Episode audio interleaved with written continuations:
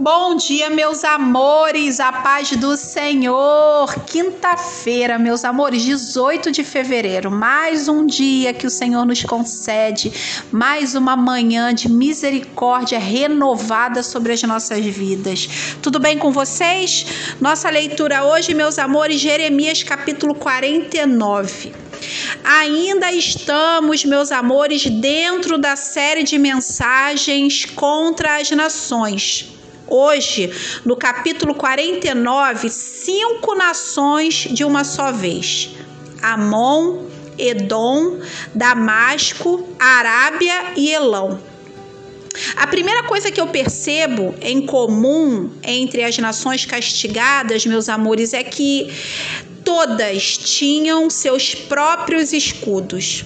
Amon, além de trocar o Senhor por Moloque, confiava em seus vales exuberantes. Edom confiava nas alturas dos seus outeiros. Damasco confiava na sua fama. Arábia confiava em seus bens e Elão confiava em seus arqueiros. E de lá, meus amores, de da autoconfiança de cada nação, cada nação será derrubada.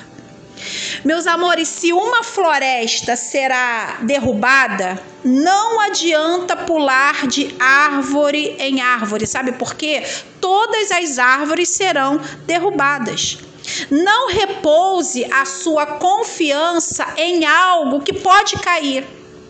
Hoje, o Senhor nos convida a repousar a nossa confiança em uma rocha. Sabe como se chama essa rocha? Jesus Cristo. A segunda coisa que eu percebo é que até agora três nações serão restauradas: Moabe, Amon e Elon. Por quê? Moabe e Amon têm a cobertura de, do seu progenitor Ló. Os dois, as duas nações são descendentes de Ló.